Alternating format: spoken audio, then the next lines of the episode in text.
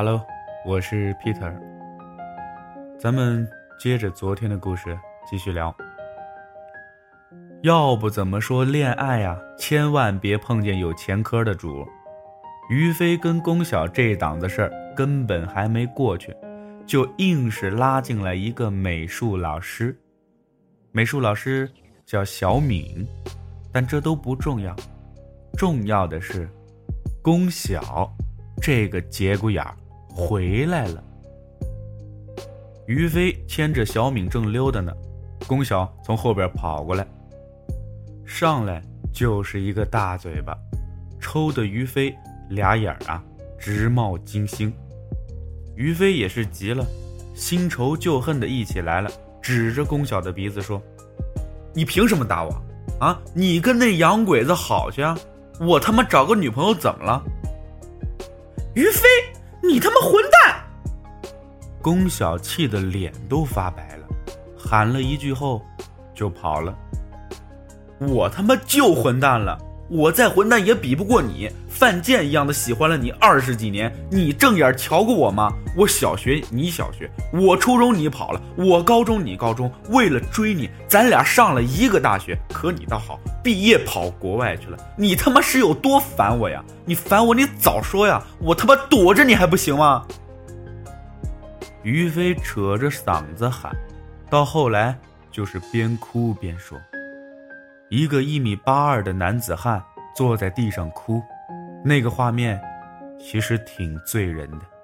虽然伤感，但我还是觉得挺好笑。于飞的女朋友小敏彻底怒了，俩人啊心知肚明的分手了。龚晓跟于飞撕破了脸，老死不相往来。所有人替这对冤家惋惜，除了于飞。那段时间，他跟祥林嫂一样，见了人就说：“老子喜欢他二十多年啊，换回来啥？恩将仇报啊！他，他过他的好日子，我过我的小日子。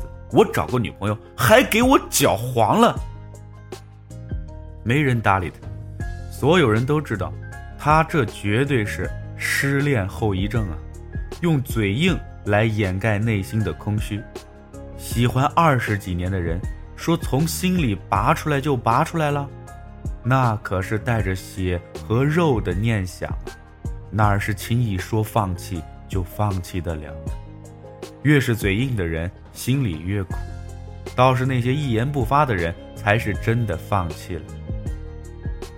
龚晓和于飞彻底断了来往，所有通讯软件全都互相删除，就跟过了十几年夫妻离婚后撕破脸一样。于飞觉得，他这二十几年白活了，心思全扔在龚晓的身上了，得为自己以后想想了，但又不想这么草率的结婚。自从上次小敏的事儿，于飞就觉得不能再坑人了，要不是自己喜欢的姑娘，不能追。龚晓也没闲着，从国外回来后，在一家外企工作，朝九晚五的白领生活。小资的不行，身边的追求者也是络绎不绝，但龚晓也是谁都看不上的主，毕竟海归嘛。于飞啊，说是不联系龚晓，但他早就偷偷的注册了小号，处处盯着呢。今天龚晓什么动态，明天什么动态，他都一清二楚，然后装的跟龚晓仇人见面分外眼红，觉得自己特别明白。其实，谁都看得出来，他心里的那个念想就没断过。过了很久，龚晓找到于飞，跟他说：“今年过年我就三十二了。”于飞没搭话，过了一会儿说：“哼，我跟你同岁啊，我也三十二。”龚晓拿着包起身就走了。于飞说：“那个时候才知道自己多傻逼。”龚晓哪是告诉他多大了呀？龚晓的意思说：“你于飞再不娶我，我就等不起了。”可于飞终究是没有说出那句话，他总觉得龚晓就是他的，反正小半辈子都过来了。三个月之后，请柬到了，龚晓三天后结婚。于飞傻逼了，自己念叨怎么就能结婚呢？跟谁呀？是不是跟我置气呢？都这么多年了，为什么现在给我来这出？到底真的假的呀？有一种人啊，最可气的就是永远自以为是。于飞就是这种人，他觉得自己永远胜券在握，觉得什么事情都是理所应当的发生，自己心里觉得这事儿能成就能成，从来不去为这件事儿努力。就像他爱着宫晓，所有人都知道，宫晓也知道，但他就仗着所有人都知道这件事儿，运筹帷幄的相信宫晓就是他的，他觉得只是时间的问题。可宫晓终究不是他的，他在很久很久以后才明白一件事儿：一个姑娘的青春就二十年，宫晓其实是用了二十年的时间赌了一把，赌于飞能娶她。可惜的是，他输了，他输在自己的自信和对爱情的较真儿。这么多年，于飞喜欢他，他心里明白，他也知道于飞是真心的。可他唯一气的就是于飞觉得宫晓没跑了，早晚是他的，连一句“我爱你”都没有。他觉得没必要说这句话。我喜欢你这么多年，还差这句话吗？可宫晓终归是个姑娘啊，她想要的也仅仅是用这句看起来没什么用，但又比什么都有用的三个字了。宫晓的婚礼很隆重。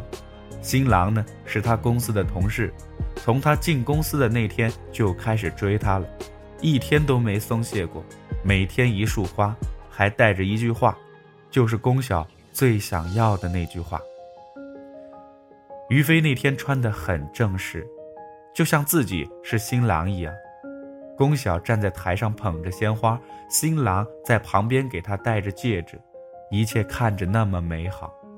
于飞很想冲上台把宫晓拽走，告诉他：“我爱你，我爱了你二十年，从开始到现在都没有变过。”可于飞终究还是没有冲上去，他知道自己错在哪儿了。新郎看着宫晓说：“我爱你”的时候，于飞在台下也说了一句：“我爱你”。但没有人听见，宫晓的眼泪唰的就下来了。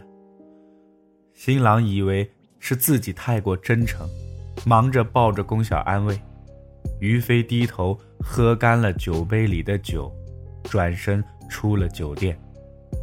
于飞那时候觉得自己特别像至尊宝，台上站着的宫晓是自己的紫霞仙子，自己离开之前，也算没太丢人。倒是于飞的父母，酒席吃得闷闷不乐，到家的儿媳妇儿愣是飞走了。于飞准备离开这座城市，他觉得没有必要再留下了。走之前，却看了看宫晓的父母，说了一些无关痛痒的话，无非就是今生没有缘分，只能祝福了。跟爹妈告别后，就上了火车。他一直想去北方。那里虽然寒冷，但至少四季分明。他想让自己活得稍微明白些。晚上睡不着，起来上网，拿出笔记本打发时间。在他清理邮箱的时候，突然发现一封未读邮件，时间已经是两年前了。邮件是龚晓写给于飞的，就是当年他去国外见龚晓的那个晚上。于飞。我知道你来我这儿了，阿姨偷偷告诉我了，但你没来见我。你或许碰见了我的导师。今晚是他的生日，我们过来庆祝生日，他送我回家的。我猜到你可能看见了。你从小的自尊心和妒忌心就特别强，但我没有跟你解释，我以为我的信任在你那里足够了。可惜我错了，你没有来见我，但我不怪你，毕竟你千里迢迢的过来看我，我已经很满足了。于飞，这么多年，咱俩一直没在一起，你没想过为什么吗？如果说少女时的我躲着你是因为羞涩，而如今我躲着你，只是想证明你心里有没有我。我从小就没有安全感，所谓的娃娃亲也不过是两家父母的玩笑话，你当真了，我却没有。我希望你能追我，像一个喜欢我的人一样追我，可你从来没有。你觉得我和你一起？怎么样，都是理所应当。我恨你的自以为是，但我又没办法放弃你。再有几个月，我就可以回国了。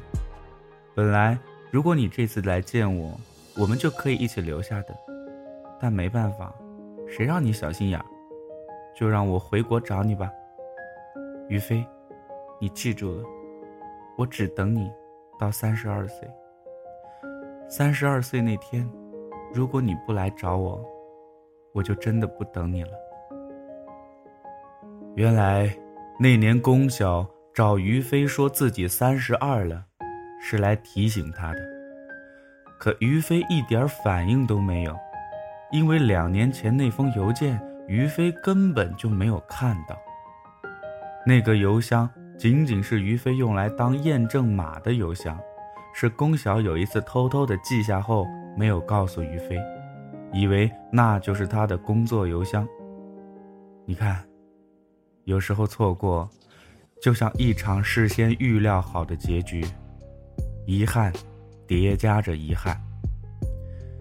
于飞坐在卧铺车厢的过道里，泪流满面，他摸着屏幕，想感受两年前龚晓敲下这些字时的情绪。因为自己的任性，因为自己的猜忌，他让龚晓白白等了他好几年。于飞连恨自己都找不到借口了。